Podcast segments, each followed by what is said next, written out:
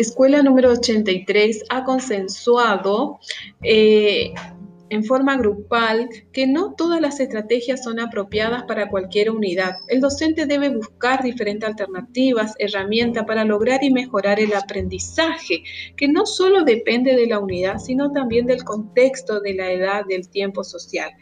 En cuanto a las técnicas, sí, derivan de una enseñanza a partir de un modelo donde eh, las dificultades del aprendizaje, el docente busca esas diversas estrategias para poder intervenir utilizando habilidades o técnicas para lograr el aprendizaje significativo del alumno.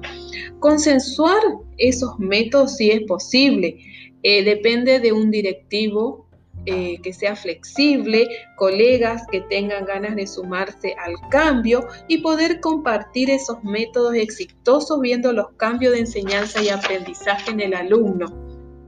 Las metodologías activas proporcionan soluciones utilizando las distintas características, por ejemplo, a través del juego, donde el alumno investiga, experimenta, se equivoca, reflexiona, interactúa. El estudiante debe convertirse en un ser responsable de su propio aprendizaje. El alumno es el centro y el docente es el guía que lo va preparando para la vida cotidiana.